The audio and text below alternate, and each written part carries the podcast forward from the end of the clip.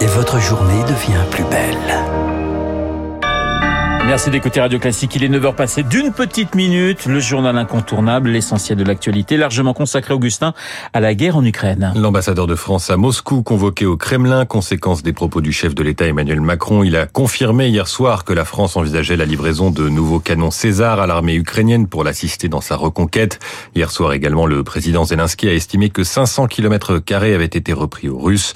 Dans ce contexte, son homologue américain Joe Biden met en garde contre le risque d'une apocalypse nucléaire, retour du vocabulaire de la guerre froide pour qualifier la potentielle réaction d'un Vladimir Poutine qui finirait par être acculé. La déclaration du matin, ce sont les conséquences de cette guerre sur notre quotidien. Alors que l'essence manque dans les stations Total Énergie, notamment dans les Hauts-de-France, à cause d'une grève dans les raffineries et d'une demande amplifiée par la ristourne que le groupe a ajoutée à celle du gouvernement, Thierry Cotillard prévient ce matin sur Radio Classique que la situation pourrait s'étendre à la grande distribution. L'ancien président d'Intermarché est maintenant à la tête de la Périfem, l'association professionnelle qui s'occupe des aspects techniques du secteur, dont l'énergie. Et l'avenir qu'il voit arriver est plutôt inquiétant. Ça commence à être le cas chez les grands distributeurs.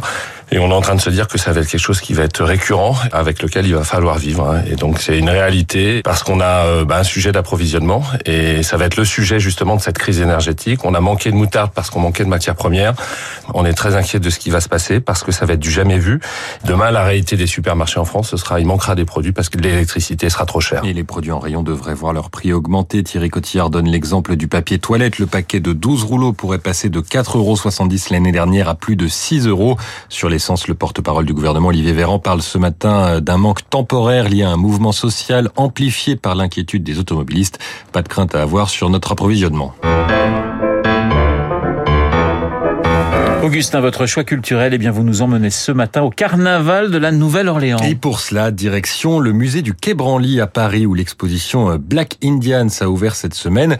On y voit de magnifiques costumes de plumes qui sont revêtus par la communauté noire le jour de Mardi Gras, des plumes rouges, vertes, des jaunes, des blancs inspirés par les plumes des Indiens d'Amérique, avec en plus des broderies en perles qui représentent ces Amérindiens.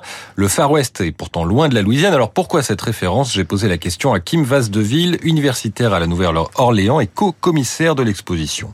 Les scènes brodées représentaient toujours les Indiens combattant les soldats américains, des hommes blancs, et les Indiens sortaient vainqueurs. Il y a là l'idée qu'ils résistent, donc si je représente des Indiens, moi aussi je résiste.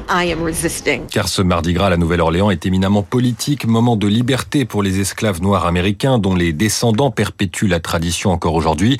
Un moyen d'affirmation, un lien communautaire, ces Black Indians ont notamment joué un important rôle après l'ouragan Katrina qui a dévasté la Louisiane en 2005.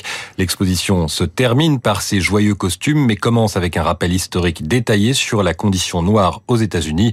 D'une brûlante actualité, donc Black Indians à découvrir au musée du Quai Branly Jacques Chirac à Paris jusqu'au 15 janvier. La bourse avec placementdirect.fr. Assurance vie et épargne retraite en ligne à frais réduits. Avec euh, Sylvie Aubert d'Investir le Journal des Finances pour faire le point sur le CAC 40 ce matin. Bonjour Sylvie, quelle tendance à l'ouverture Bonjour Augustin, bonjour à tous. Eh bien, le CAC ouvre sur une note très prudente en cette fin de semaine. Il est quasi stable, 5928 points. Les investisseurs lèvent le pied dans l'attente des chiffres officiels de l'emploi aux États-Unis. Depuis quelques jours, les données conjoncturelles sont contradictoires. Donc, ces statistiques sur les créations de postes au mois de septembre devraient permettre d'y voir plus clair sur l'état de santé de l'économie américaine. Il faut absolument que la croissance s'infléchisse pour espérer ralentir l'inflation. L'objectif euh, numéro un des autorités monétaires, c'est calmer la hausse des prix en relevant les taux d'intérêt. Et pour le moment, les marchés attendent une prochaine hausse des Fed Funds de 75 points de base à l'issue de la prochaine réunion de la Fed fin octobre. En attendant, la baisse des productions de l'OPEP annoncée hier complique la donne car elle pousse les prix du pétrole à la hausse. Et oui, ce matin, le baril cote en hausse à 94 dollars. C'est une augmentation de 11% en seulement 10 jours. Sylvie Aubert, investir pour Radio Classique. Merci Sylvie, je vous souhaite un excellent week-end. Merci Augustin. Excellent week-end également à vous. Vous parliez de la mode avec les Black Indians. C'est bien avec Franck Ferrand. Bonjour Franck. Bonjour Renaud, bonjour à tous. Eh bien, nous restons un petit peu dans le même thème. Nous partons parler de la mais au 19e siècle. Oui, voilà, il y aura aussi des plumes, il y aura aussi des perles, mais sur d'autres...